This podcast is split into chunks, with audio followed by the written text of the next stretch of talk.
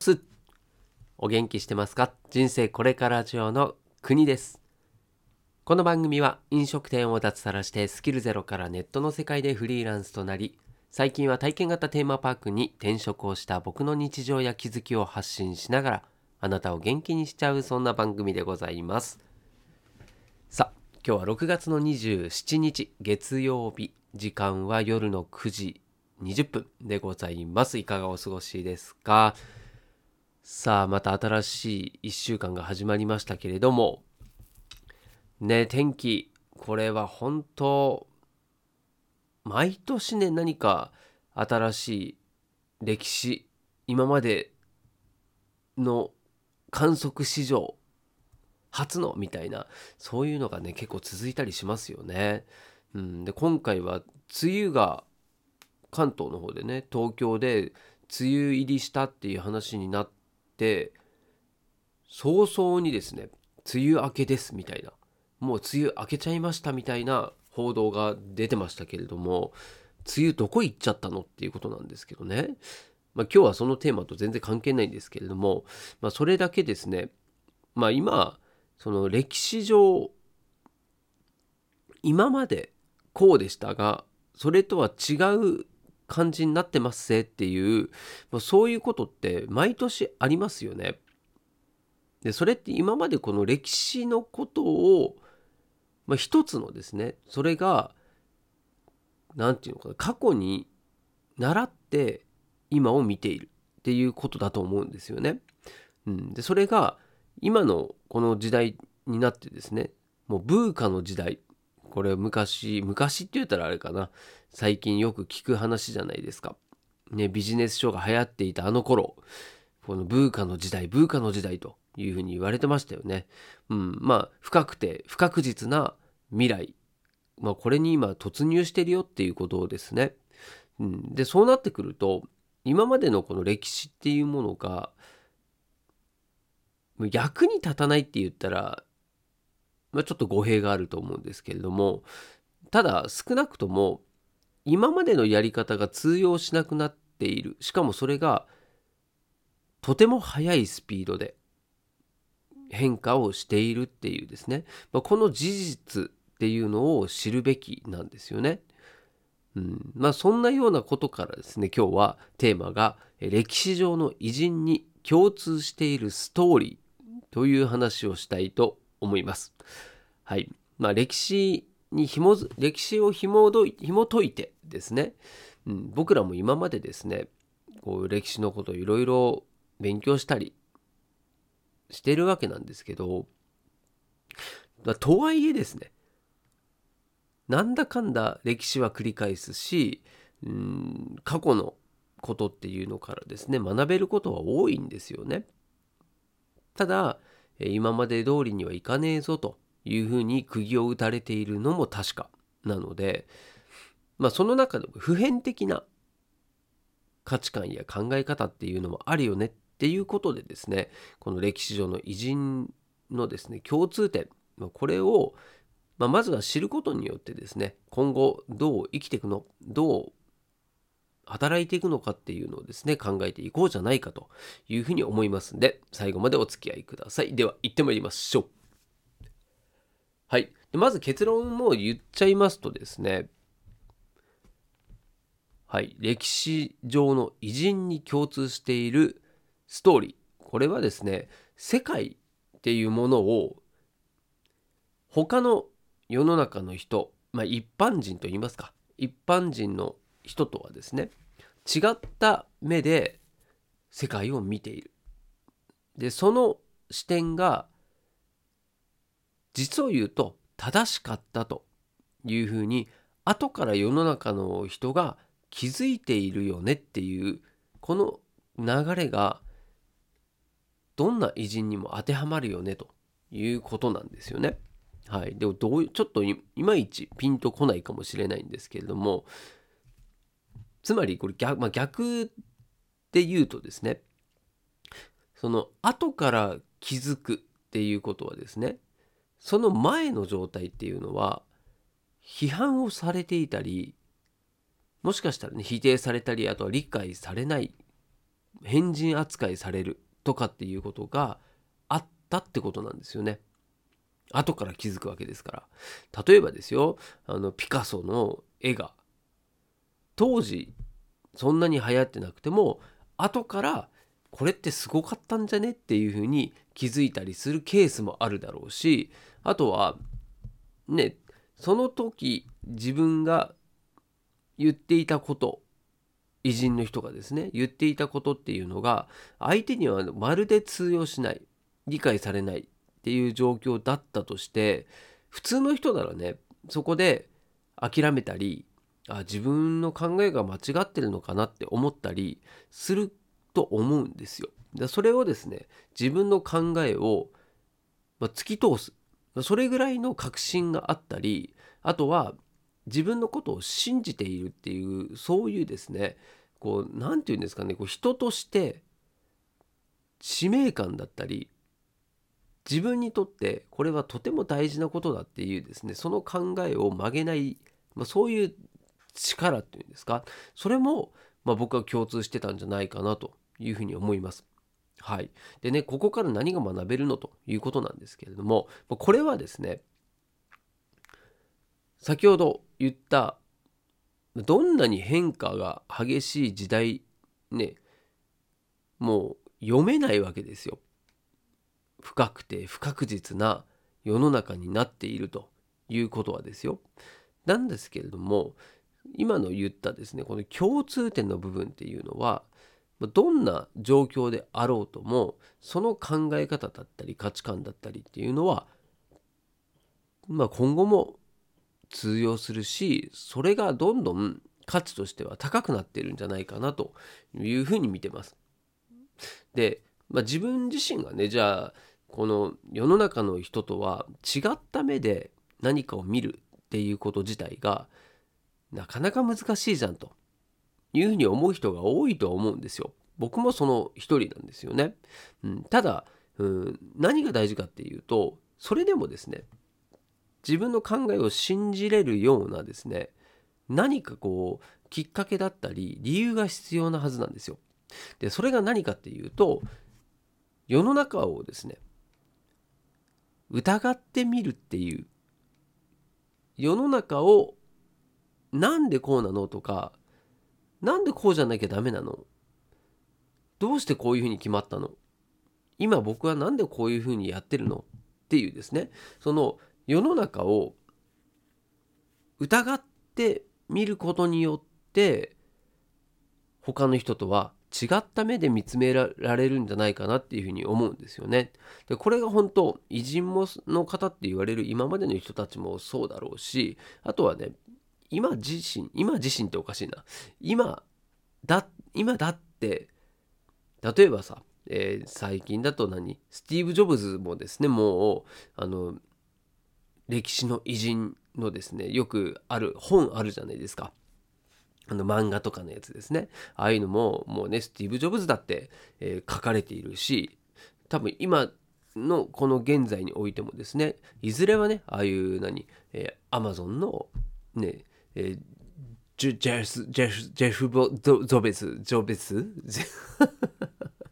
もう名前が言えないっていうですねはいまあベゾスさんですよ ジェフ・ベゾスさんですよ。もうそうだしね。あと、なんだろう。えっ、ー、と、あれ。あの人、イーロン・マスクとかね。ああいう人たちも、まあ間違いなく歴史上の人物としてこう漫画になりますよね。うんまあ、そういうふうにですね今現在も世の中の人とは違った目で見て動いてる人たちっていうのは、まあ、確実にですね偉人となっていくわけですよ。で別にこれ僕が今回言いたかったのはその偉人になりたいよねっていうそういう話ではなくてですねそこから学べること、まあ、今の世の中のことを、まあ、疑っていこうよっていうのは、まあ、これはもう今に始まったことじゃなくてねいろいろ聞きますよねそんなことは。今を疑え今の環境を疑え今自分のやってることを疑え何でもそうなんですね。うん、でもそんなさ何でもかんでも疑ってたら何が正しいのか分かんなくなっちゃうじゃないですか。なんでこれはえ自分が、えー、例えばねやっている仕事だったりあとはね自分が今やっている、まあ、家庭の何かね一つ一つのことでもいいですよ。例えばね一日の流れルーティン、まあ、これが、え、今の自分ではベストなのっていうふうに常にね問いかけていくとかねそういうふうに、え、自分がですねこれから先も、え、成長したいっていうこの気持ちからくる疑問これが大事かなって思いますね。うん、でこれが、うんまあ、最近の言葉で言うと何々ハックってやつですよね。ハックした。ハックする。っていう言葉結構聞くと思うんですけれどもまこのハックって何なのと。ライフハックってライフハックって何って。なんとなくねイメージとしてはそのハックっていうのは何だろうインターネットとかで言うとねハッカーって言われるいわゆるこう何かをね、えー、乗っ取るとかウイルスをまき散らすみたいなそういうイメージの言葉っていうのが、えー、僕らの中ではちょっと先行してるんじゃないかなと思うんですけれどもそもそもねそういうのではなくハックって過去の過去の人たちがいろいろ現代までこう引き継いできたようなですねこう知恵だったりするんですよね。ま、その知恵知恵ですねそれの一部、まあ、これがハックっていうことだと思うんですよ。だから知恵を絞るっていうことがハックにつながるんですよね。ハックするっていうとちょっとうんなんか抽象的に聞こえるかもしれないんですけれども具体的に考えていけば多分自分たちでもですねそのハックはできるんですよ。で今ねこのなんでそれがね必要なのかっていうとですねまあ会社の寿命っていうのも今はさ昔はね30年って言われてたのが今今はですねもう15年ですよ。まあ半分になってると。でさらに逆、まあ、労働時間労働時間じゃない労働の寿命ですね今まで自分たちが働いている時間、まあ、これとですねこれから先の労働の寿命っていうのは逆にですね30年と言われていたものが今はね60年働く時代になってなるよというふうに言われてるわけですよね。これは倍ですよ。だから会社の寿命は半分になってるのに働く期間は倍になってる。っていうこの状況から何が言えるのかっていうと間違いなく一つの会社でずっとね60年間なら60年間働きますかってことなんですよ。だそうするとそれは無理だよねと。そもそも先に会社が潰れちゃったらね転職せざるを得ないし、まあ、自分で独立するっていう選択肢もありますけどどっちにしろですね同じ会社にずっといるっていうのはもう無理だよという状況に今はなってるのでそう考えたらねもう今自分たちのやっている仕事会社自体はなくなるの前提で考えようやというふうになるわけじゃないですか。そうするとですよこの会社でずっと僕は働き続けるんだと